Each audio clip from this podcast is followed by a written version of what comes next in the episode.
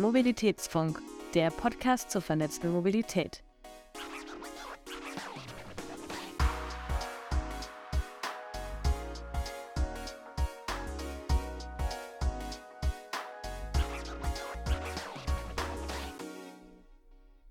Hallo und herzlich willkommen beim Mobilitätsfunk, eurem Podcast zur vernetzten Mobilität. Der Mobilitätsfunk ist eine Produktion von Vesputi. Mehr Infos findet ihr unter vesputi.com und themobilitybox.com. Mein Name ist Antonia und mit dabei ist heute die Journalistin, Speakerin und Buchautorin Janine Steger. Ja, vielen Dank für die Einladung. Ich freue mich sehr, dass ich da sein kann. Ja, gerne. Magst du dich äh, erstmal kurz vorstellen, vielleicht? Ja, sehr gerne. Ich bin, äh, wie du gerade schon gesagt hast, ausgebildete Journalistin, habe viele Jahre im Fernsehen gearbeitet und habe mich dann 2015 dort verabschiedet, um vor allen Dingen als Moderatorin im Nachhaltigkeitsbereich tätig zu sein für Veranstaltungen, für diverse Events ähm, und bin da auch als Speaker unterwegs und äh, das ist halt so mein Hauptthemenfeld und inzwischen nahezu kaum noch Fernsehen, ähm, aber genug zu tun und ab und zu mal im Fernsehen, wenn ich vielleicht zu Gast bin, um ein Interview zu geben. Das ist auch ganz schön, aber inzwischen spielt sich mein Beruf hauptsächlich auf äh, Bühnen bei Veranstaltungen etc. ab. Ja, vielen Dank dir. Dann äh, würde ich sagen, lass uns direkt mal mit einem steilen Statement reinstarten, von der Umweltsünderin zur Green Janine. So beschreibst du selbst deinen Weg zu einer nachhaltigeren Version von dir. Äh, du hast gerade gesagt, mittlerweile beschäftigst du dich schon seit vielen, vielen Jahren mit dem Thema, ähm, moderierst, hältst Vorträge, schreibst Bücher und so weiter und bist auch auf Social Media unterwegs, ähm, unter anderem als LinkedIn Top Voice. Ähm, aber was hat eigentlich den Ausschlag gegeben, dass du dein Leben nachhaltig umkrempeln wolltest? Also gab es da einen bestimmten Moment, in dem du dachtest, so geht's nicht weiter? Ja, ich habe tatsächlich so einen Change-Moment, wie wir das alle gerne in Neudeutsch manchmal so bezeichnen. Ähm, ich bin 2011 schwanger gewesen und äh, hatte also die Fukushima-Katastrophe und die Beobachtung der Berichterstattung der KollegInnen damals das hat bei mir ganz, ganz viel ausgelöst. Also es war natürlich ein Moment, der sich über viele Tage gezogen hat, weil die Katastrophe sich natürlich da immer weiter zugespitzt hat. Aber das war für mich tatsächlich der Auslöser, ähm, um einfach mehr darüber nachzudenken, was mache ich eigentlich in meinem Leben, wie gehe ich mit Ressourcen um, äh, nicht zuletzt auch mit Energie.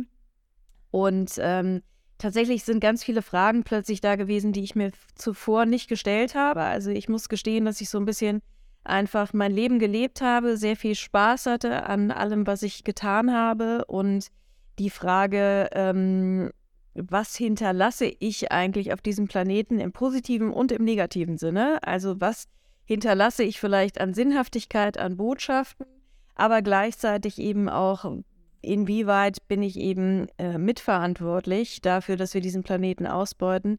Das war vorher nicht da gewesen und war dann plötzlich in meinem Kopf und dann habe ich erstmal sehr, sehr viel im privaten Bereich verändert und habe das schlussendlich dann auch zu, zum Kernthema meines Berufes gemacht und habe dann schlussendlich auch bei RTL gekündigt. Also du, wie gesagt, warst ja schon viele Jahre beim Fernsehen. Hattest du damals versucht, auch beim Fernsehen irgendwie was umzukrempeln, ähm, äh, das Thema Nachhaltigkeit anzusprechen. Ich weiß nicht, wie war das damals noch so zu deinen Zeiten bei RTL? Ja, also ich habe es tatsächlich versucht. Äh, zum einen muss man sagen, war ich in einer sehr engagierten Umweltschutzgruppe bei RTL. Wir waren sehr wenige, aber sehr engagiert. Und ähm, wir müssen so, um den Zeitraum mal kurz ein bisschen einzuschätzen oder den Zeitpunkt, das war 2014, 2013, 2014, als ich angefangen habe, mich da mit anderen KollegInnen zu engagieren. Und wir haben im Unternehmen damals äh, nicht so viel bewirken können, eher kleinere Dinge. Ähm, schlussendlich war so der doppelseitige Druck im gesamten Unternehmen unser größter Erfolg. Ähm, daran kann man so ein bisschen ablesen, dass das nicht ganz einfach war damals. Ähm, und ich habe dann aber auch versucht, das Thema auf dem Sender on air sozusagen umzusetzen und ähm, bin im Grunde bei den Senderchefs äh, äh, hausieren gegangen und habe gesagt, du, ich möchte halt einfach eine Sendung zum Thema. Das Thema ist für mich so wichtig geworden. Ich möchte das halt nicht mehr wenn ich hier die Schwelle zu meinem Beruf übertrete, abgeben. Und ähm, das ist ein Thema, was total wichtig ist. Lass uns das doch bitte auch on-air bespielen. Und damit war ich aber damals einfach zu früh. Also ich mache den ähm, Chefs von damals da auch keinen Vorwurf, ähm, sondern die haben halt einfach gesagt, das ist was, was unsere Zuschauerinnen und Zuschauer ähm, äh, nicht interessiert, insofern, als dass die ganz andere Probleme haben. Und ähm, ich habe das damals nicht verstanden, musste das aber akzeptieren und ähm, habe deswegen dann schlussendlich gekündigt, weil ich das Gefühl hatte, okay, das, das wird jetzt einfach nichts und für mich ist das Thema aber wichtig. Ich muss aber immer dazu sagen ähm, oder möchte auch dazu sagen, dass sich da in den vergangenen Jahren ganz, ganz viel getan hat, auch innerhalb der Sendergruppe, ähm, sowohl intern als auch on air. Und insofern war ich damals vielleicht einfach ein Stück weit zu früh. Okay. Ja, also mich würde jetzt auch interessieren, äh, das Thema Greenwashing, weil äh, man könnte ja auch meinen, dass, dass äh, große Medienhäuser irgendwie auf den Zug mit aufspringen, weil es jetzt einfach irgendwie gesellschaftlich relevant ist, weil die Leute sich jetzt mittlerweile dafür interessieren. Ähm, ist halt die Frage, wie ernst ist das gemeint? Ähm, oder, oder wird das oftmals irgendwie zur, zur Image-Aufpolierung vielleicht auch noch gemacht? Naja, also ich glaube, äh, zum einen finde ich, äh, bin ich persönlich der Meinung, wir müssen immer ein bisschen vorsichtig sein mit dem inflationären äh, Benutzen des Wortes Greenwashing, ähm, weil wir damit auch sehr viel an Engagement zerstören, ne? wenn wir immer direkt wieder behaupten, ach, das ist ja alles nicht so ernst gemeint. Ähm, ich glaube, vieles, was sie intern machen, ähm, unterschiedliche Medienhäuser, aber eben auch mein ehemaliger Arbeitgeber, das müssten sie ja nicht tun. Ne? Also da, wenn es um ähm, grünes Produzieren zum Beispiel geht, wie können wir die Abläufe grüner gestalten, wie können wir Drehs und auch Studioproduktionen grüner gestalten. Ähm, das müssten sie alles nicht machen, dazu Schulungen anzubieten, ihre Mitarbeitenden dazu auszubilden etc. Insofern glaube ich, ist da schon ein ernsthaftes äh, Ansinnen dahinter. Und ähm, on-air könnte es sicherlich, da schließe ich aber alle Medien mit ein, immer noch mehr sein und vor allen Dingen auch konstruktiver häufig ist es ja so, dass ähm, äh, viele Menschen einfach total ja überfordert damit sind, dass eigentlich die meisten Medien äh, vor allen Dingen darüber berichten, wie dramatisch die Lage ist, also dass wir eine große Klimakrise haben. Und ähm, dann hört die Berichterstattung manchmal auf oder häufig, zu häufig noch auf.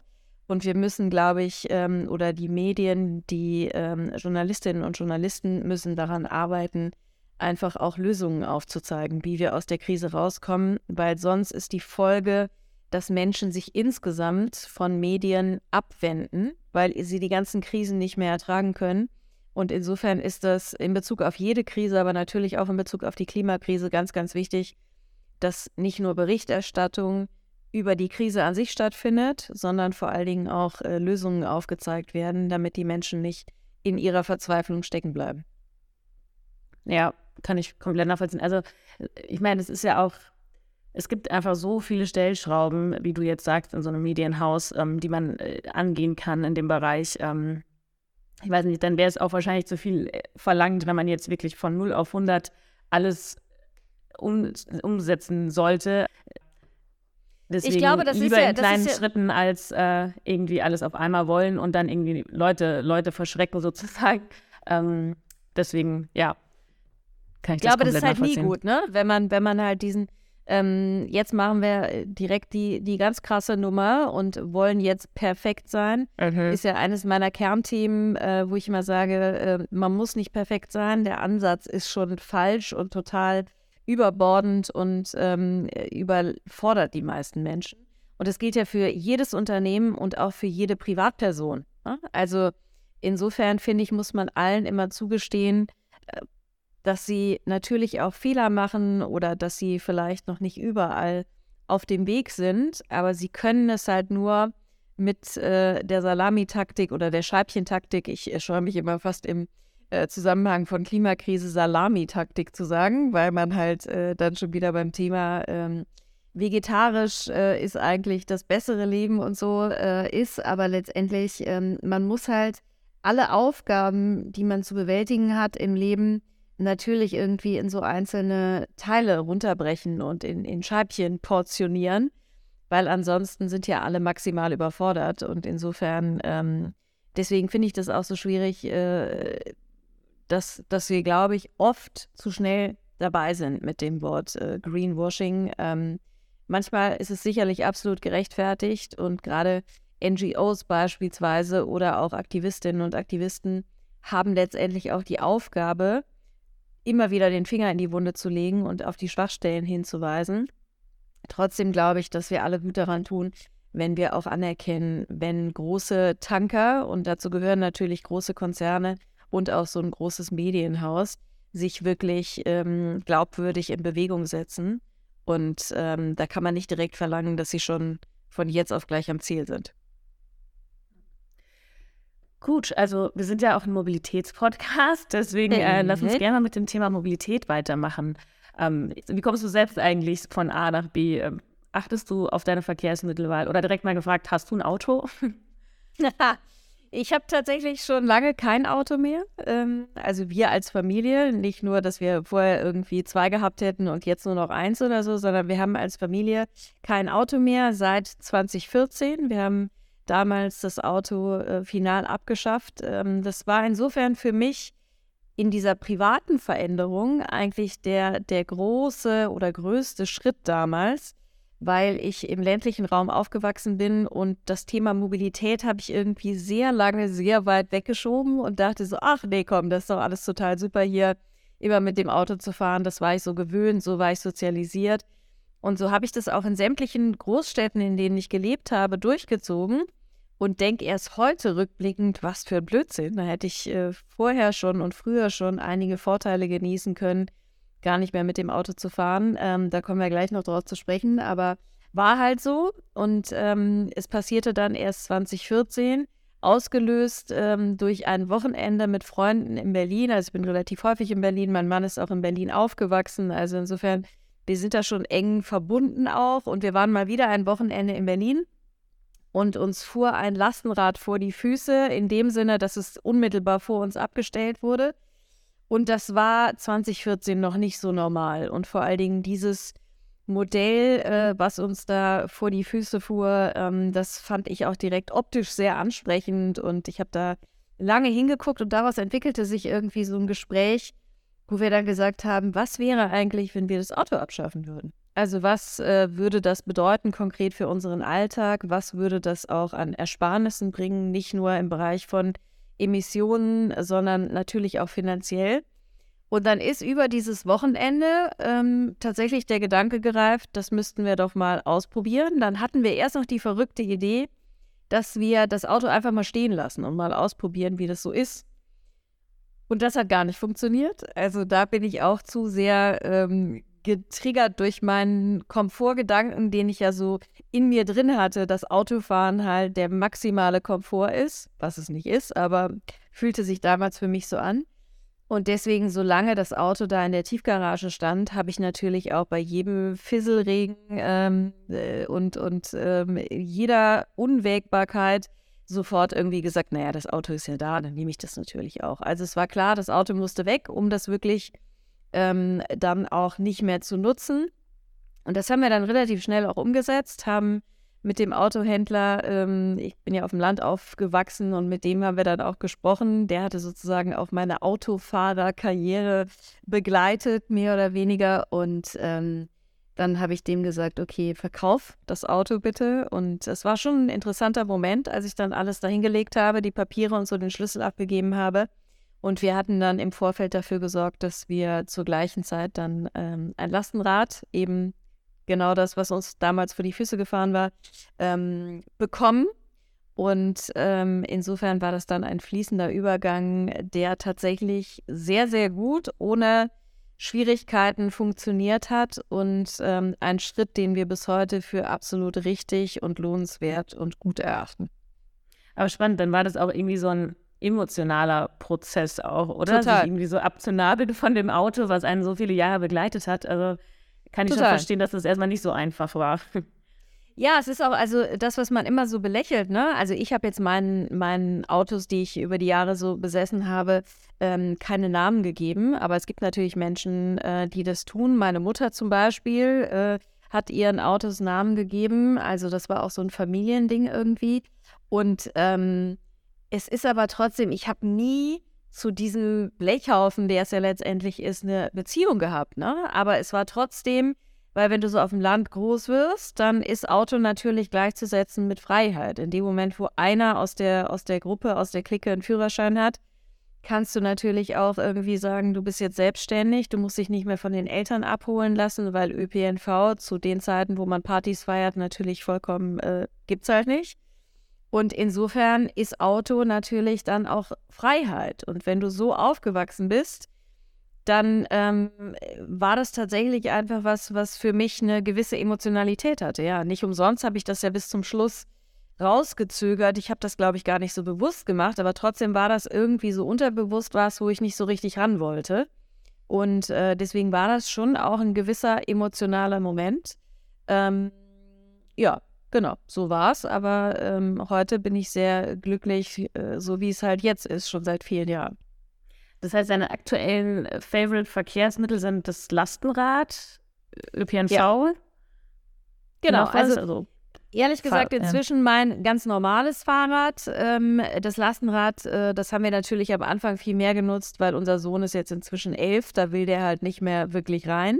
Ähm, und fährt natürlich, ist auch selbst mobil. Ähm, und Insofern nutze ich das eigentlich nur noch, um Einkäufe zu tätigen, aber dazu natürlich dann immer, weil das halt schon sehr komfortabel ist.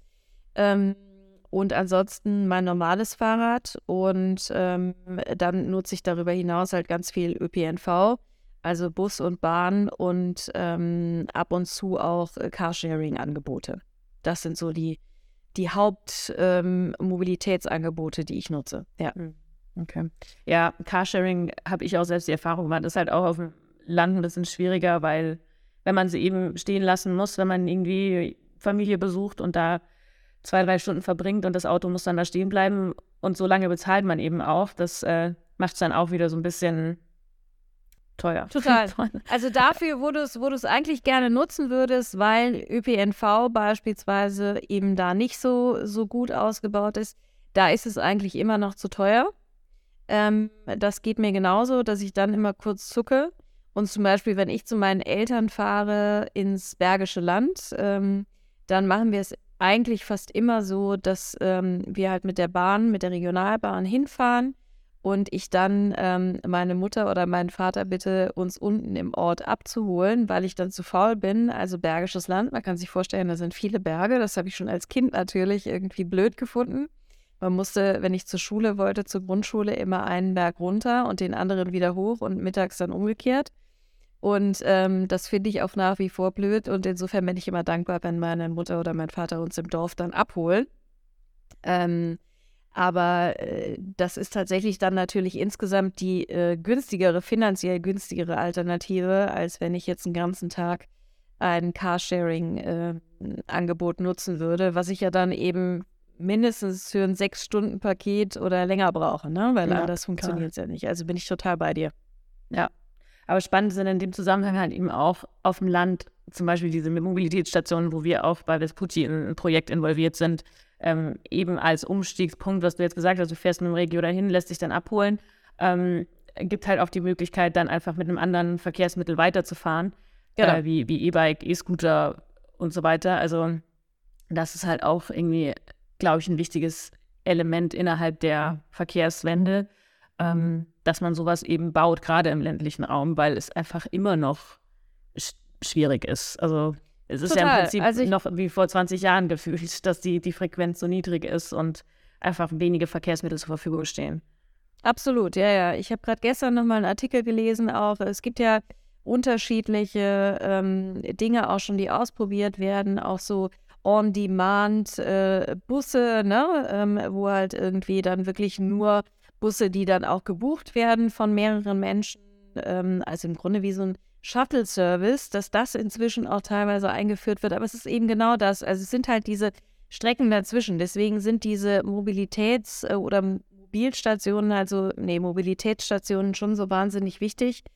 Ähm, ich habe mich da auch intensiv mit beschäftigt, ähm, weil sie natürlich genau diese neuralgischen Punkte sind, wo du halt ein gutes Angebot bekommst, wenn sie gut gemacht sind, auch einen Überblick bekommst, was kann ich jetzt von hier aus eigentlich nutzen, was funktioniert jetzt, was habe ich hier an Angeboten, auch mit entsprechenden Anzeigetafeln etc.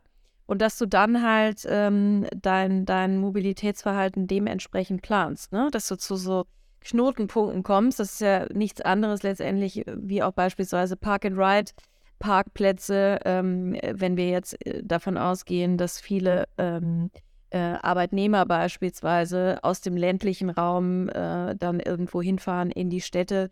Ähm, das macht alles total Sinn. Das Angebot muss halt aber einfach so gut sein, dass ich dann wirklich auch zuverlässig in einer guten Taktung von diesem Knotenpunkt aus äh, weiterkomme oder erst dahin komme. Ne? Ist ja immer die Frage, aus welcher Richtung man guckt, aber das muss in der Zukunft halt wirklich deutlich ausgebaut werden. Dann funktioniert das auch mit ähm, Angeboten im ländlichen Raum, die halt auch wegführen rein vom, vom Individualverkehr, ähm, wo wir natürlich auf dem Land immer noch eine Situation haben, wo ähm, die allermeisten Familien halt auch mehrere Autos haben, um halt irgendwie alles abdecken zu können. Also meine Eltern haben inzwischen auch nur noch ein Auto ähm, und meine Mutter sagte gerade vorgestern noch zu mir, ja, da musste ich mich erst mit Papa absprechen, ob der dann auch ähm, quasi äh, in dem Moment das Auto äh, nicht braucht, wo ich das brauche.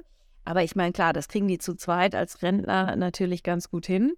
Aber wenn du halt eine Familie bist, wo alle Kinder auch irgendwie dann, dann was zu tun haben und das Angebot, äh, dass man die mit öffentlichen Verkehrsmitteln dahin schickt zum Sport oder zum Musikunterricht oder wohin auch immer, dann ähm, brauchst du halt so eine Art äh, Fahrdienst und ähm, dann hast du natürlich auch direkt wieder die Situation, dass du im Zweifel auch tatsächlich mehrere Autos brauchst, also zwei, ähm, oder natürlich in Fahrgemeinschaften auch gehst mit anderen, wo die Kinder vielleicht die, das gleiche Hobby haben oder so, aber es ist schon alles wirklich sehr viel Organisation und ähm, das ist jetzt noch nicht super komfortabel, dass man direkt hier schreit und sagt, Gar kein Problem. Ich brauche auch im ländlichen Raum entweder nur noch ein Auto oder gar keins mehr. Also ich glaube, dazu muss noch einiges passieren. Ja, dann lass uns noch mal beim Thema ÖPNV bleiben, vielleicht auch im Speziellen in den Städten. Was mhm. denkst du, müsste sich da noch ändern, beziehungsweise wie ist der Status quo und was müsste sich ändern, dass die Leute wirklich darin eine Alternative sehen im, zum Auto? Dass sie ihn gerne nutzen, den ÖPNV?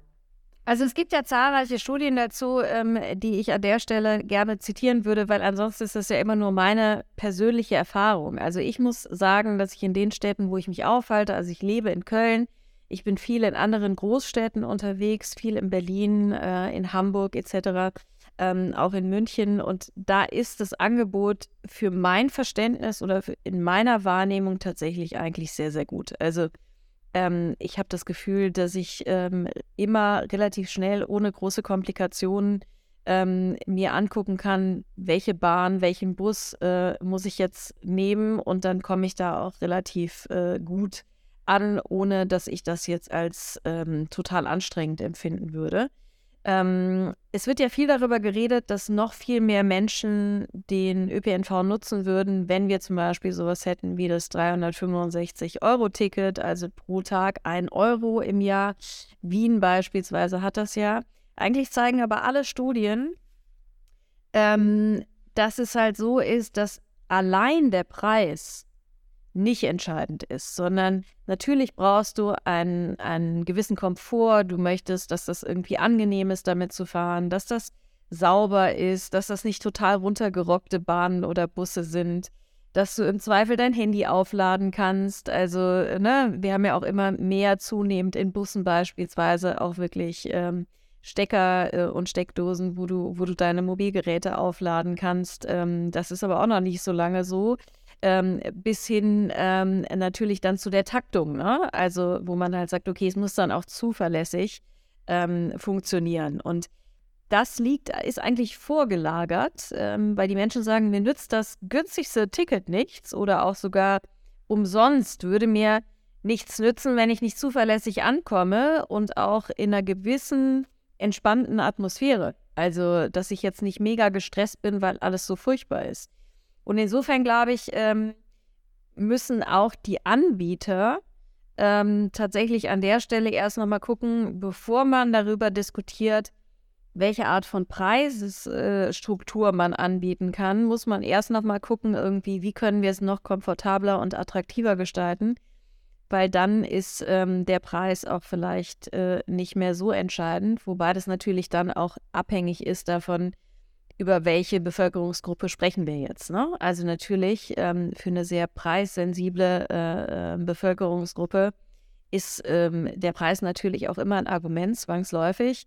Ähm, aber trotzdem haben Studien eben gezeigt, dass der Komfort eigentlich davor liegt und davor berücksichtigt werden muss.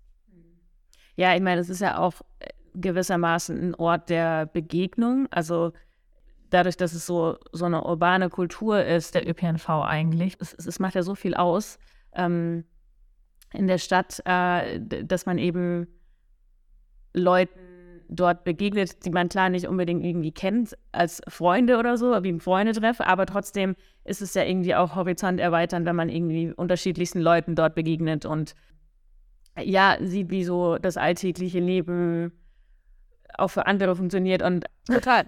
Also ich, ich kann dazu zwei Punkte äh, sagen. Vor allen Dingen ich als Journalistin, ich habe natürlich ein großes Interesse daran, das ist ja so naturgegeben, sonst würde man sich ja diesen Beruf nicht aussuchen, ähm, zu verstehen, wie tickt die Gesellschaft, welche Themen treiben die Menschen um, worüber reden die, was denken die, was ist denen wichtig. Ne? Und äh, natürlich ist es wirklich augenöffnend und das nehme ich als absolut äh, positiv wahr ähm, dass ich halt wirklich all das mitbekomme, äh, wenn ich halt täglich irgendwo unterwegs bin, in der Bahn, im, im, im Bus.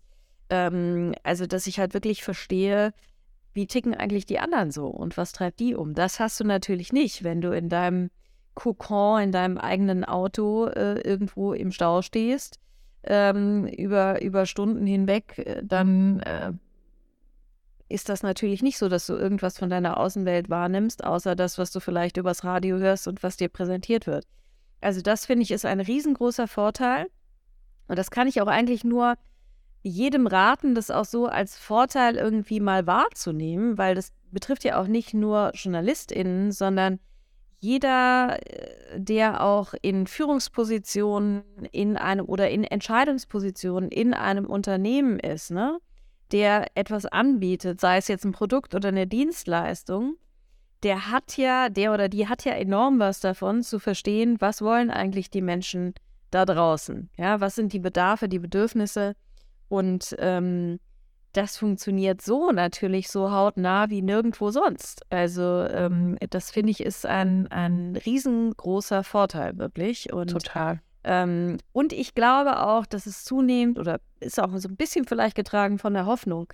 Aber ich habe schon das Gefühl, dass auch europäische Großstädte uns das vormachen ähm, und das auch in Deutschland schon ganz gut funktioniert, dass ähm, das auch so, ein, so eine neue Coolness ist. Also die, die neuen, jüngeren, coolen Städterinnen und Städter, die fahren eigentlich Fahrrad oder, oder ÖPNV. Also ja. das ist halt wirklich irgendwie, das gehört zum Lifestyle dazu, ähm, weil ich glaube auch deswegen, weil man erkannt hat, es ist ja irgendwie der schlauere Weg, als wenn ich jetzt mit so einer fetten Karre irgendwo rumfahre und ständig im Kreis fahre und einen Parkplatz suche.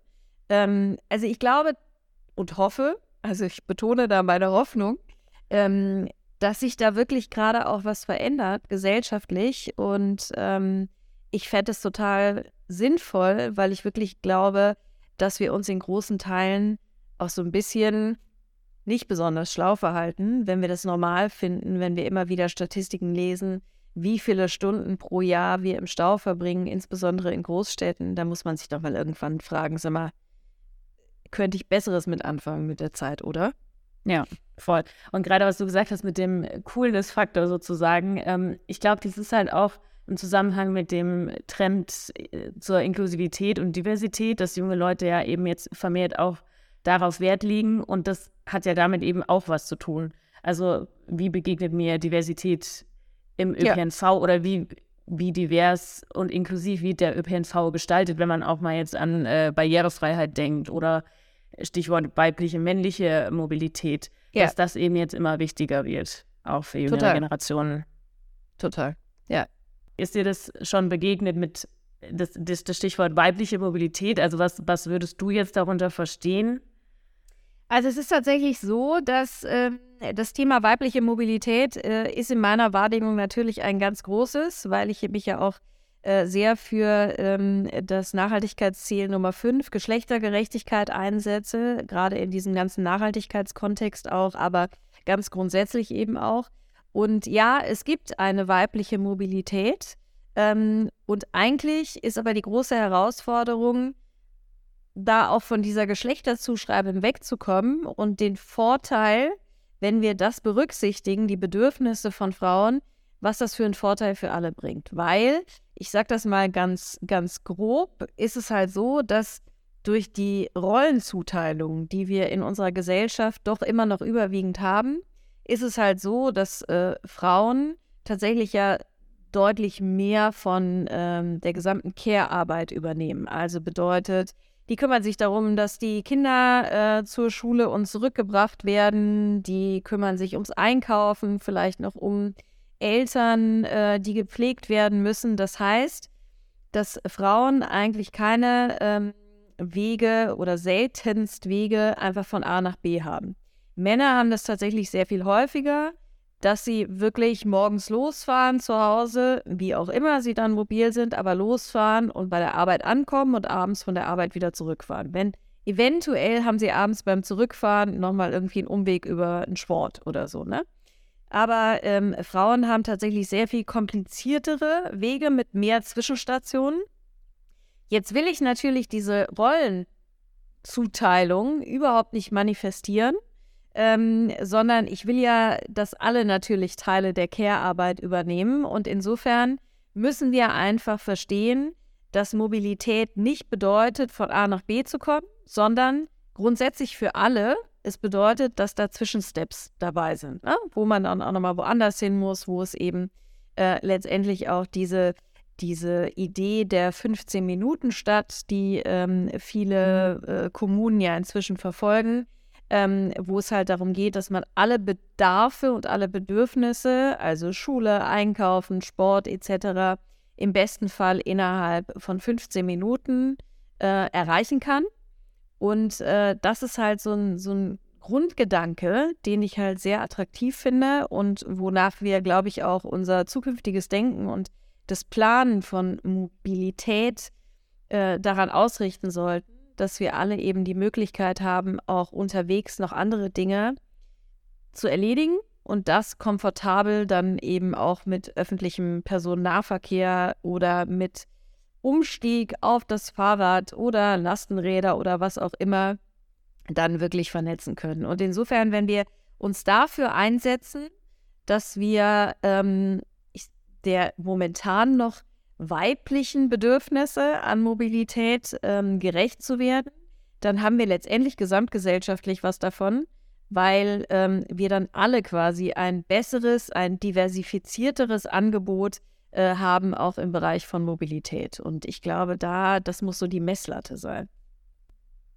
Ähm, lass uns gerne nochmal auf das aktuelle Deutschland-Ticket eingehen. Ja. Was hältst du davon? vielleicht auch in Bezug auf äh, aufgebrochene Tarifstrukturen, zum Beispiel Zugang zu Bus und Bahn? Also, ich liebe den Gedanken, die Dinge zu vereinfachen. Also, weil wir alle wissen, ähm, zumindest die, die schon mal äh, an irgendeinem Automaten oder an der App, äh, also ich war auch schon lange nicht mehr im Automaten, aber verzweifelt sind, weil du einfach nicht begreifst, was soll ich jetzt hier tun? ähm, jetzt werde ich zu irgendeinem Verbund weitergeleitet und dann sagt mir aber auch keiner, welches Ticket ich jetzt nehmen soll, sondern werden mir sämtliche Angebote gezeigt. Also Vereinfachung bei dem Thema Mobilität, welches Ticket äh, soll ich jetzt kaufen, hilft total weiter. Da bin ich absolut dafür. Und insofern ist dieses ähm, äh, Deutschland-Ticket natürlich grandios, weil man einfach nicht mehr nachdenken muss. Man kauft das einmal ähm, und äh, dann weiß man, ich kann damit halt ähm, alle äh, Regionalbahnen äh, nutzen. So. Und regionalen Angebote. Das ist perfekt. Ähm, ich selber, ähm, für mich ist es jetzt tatsächlich nicht relevant. Ich habe es auch äh, nicht gekauft, weil mein Mobilitätsverhalten einfach nicht so ist, weil ich zu viel mit dem Fahrrad fahre zum Beispiel. Also ich nutze zu selten im privaten Bereich ähm, äh, den ÖPNV, weil ich dann öfter halt zu Fuß gehe oder das Fahrrad nutze und deswegen lohnen sich diese 49 Euro für mich halt nicht. Ne? Also es rechnet sich für mich nicht, aber der Gedanke, der dahinter steckt, die Dinge zu vereinfachen und auch zu vergünstigen, den finde ich total richtig. Ob das jetzt schon die final beste Lösung äh, für alle ist, das kann ich ehrlich gesagt äh, nicht beurteilen. Viele sagen ja, okay, das 9-Euro-Ticket, das war eigentlich so das, was unser großes Zielbild war und das Leitbild. Davon sind wir jetzt mit 49 Euro natürlich weit entfernt. Ähm, auf der anderen Seite weiß ich natürlich auch aus vielen Gesprächen, äh, dass auch die ganzen Anbieter ähm, von ÖPNV äh, einfach auch massiv äh, finanzielle Probleme haben. Also man muss natürlich auch immer sehen, ähm, wir müssen dann ganze Systeme verändern, im Zweifel auch überlegen, wo müssen wir noch mehr fördern, auch ähm, von staatlicher Seite oder von Länderseite, ne, wenn wir das wirklich wollen und als oberste Maßgabe ausgeben, weil das Ding muss sich ja am Ende auch immer noch rechnen. Also wir können nur einen besseren ÖPNV haben, wenn die Unternehmen, die den zur Verfügung stellen, den auch ausbauen können und den komfortabler gestalten können. Und irgendwie müssen sie das ja auch finanzieren.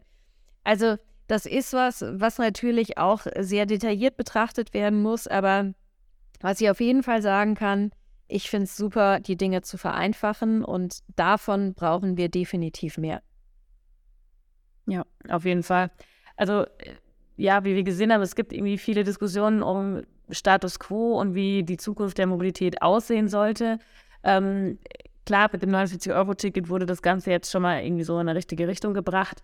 Aber trotzdem stellt sich mir auch die Frage, wie und wer soll das Ganze realisieren in Zukunft? Also es ist ja immer noch so, dass irgendwie diese tausend, gefühlt tausend Verkehrsbetriebe in Deutschland ähm, immer noch auch so in so einem Kirchturmdenken stecken und tatsächlich einfach auch noch von älteren Generationen geführt werden. Ich weiß nicht, was, was glaubst du, was in Zukunft passieren sollte, dass sich das alles so ein bisschen äh, verbessert, vereinfacht, aufgebrochen wird? Ähm, vielleicht auch nee. im Hinblick auf Startups. Also ich glaube insgesamt, dass wir, dass wir immer es vom Ende her denken müssen. Und zwar von der Frage, welche Vision haben wir? Und wir müssten uns zumindest überwiegend einig sein, was für eine Mobilitätsvision wir haben für Deutschland. Ne? Und äh, damit dann natürlich auch runtergebrochen auf die einzelnen Länder, auf die einzelnen Kommunen. Und ich habe äh, gerade hier in NRW einige Mobilitätsveranstaltungen auch moderiert und mein mein Eindruck ist schon, dass alle Beteiligten, auch die Verkehrsverbünde, ähm, wollen. Und die sehen schon die Bedarfe. Ne? Und es ist nicht so, dass das jetzt alles ähm, so, so Menschen von gestern sind, die, die halt irgendwie sagen, ja komm, das ist ja bis jetzt noch gut gegangen und so schlimm ist es auch gar nicht, lass uns mal so schön weitermachen. Das glaube ich nicht, aber es ist tatsächlich ähm, manchmal schwierig, ähm, in den Köpfen wirklich so eine Vision davon zu erzeugen, wie könnte es denn einfach ganz anders aussehen? Wir sind ja alle über so viele Jahrzehnte geprägt davon, dass es einfach auch so ein, so ein autofixiertes Land ist und unsere Kommunen natürlich auch dementsprechend ausgerichtet sind.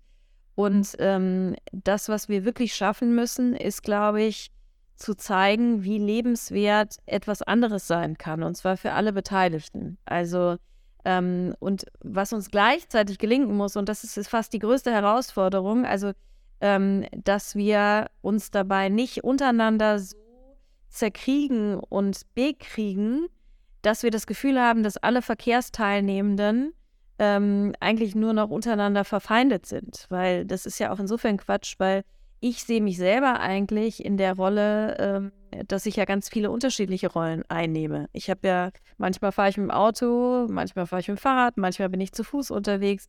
So, das heißt, ich kenne ja sozusagen alle Positionen und ich würde mich freuen, wenn wir ein System schaffen, wo wir alle bestmöglich gleichberechtigt, sicher unterwegs sein können. Sicher und komfortabel, aber sicher steht da schon auch an erster Stelle.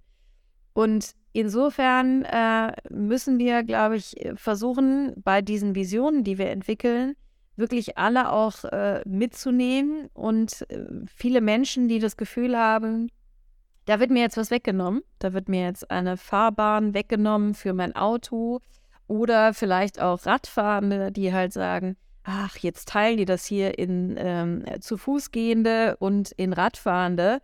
Vorher bin ich ja einfach durchgerast, ohne Rücksicht auf Verluste. Blöde Fußgänger. Ja? Also so geht's halt nicht. Also jeder muss halt das Recht haben, den gemeinschaftlichen Raum zu nutzen für seine Mobilität. Und alles muss im Grunde gleichberechtigt nebeneinander funktionieren. Und insofern brauchen wir, glaube ich, mehr Erlebnisorte, also ähm, wo, wo halt letztendlich Politik, Politikerinnen und Politiker vor Ort den Mut haben, und es bedeutet wirklich Mut. Ich habe mit vielen gesprochen, äh, die halt sagen, im Grunde, wenn du verkehrspolitische Entscheidungen triffst, dann brauchst du ein paar Monate, da würdest du am liebsten untertauchen.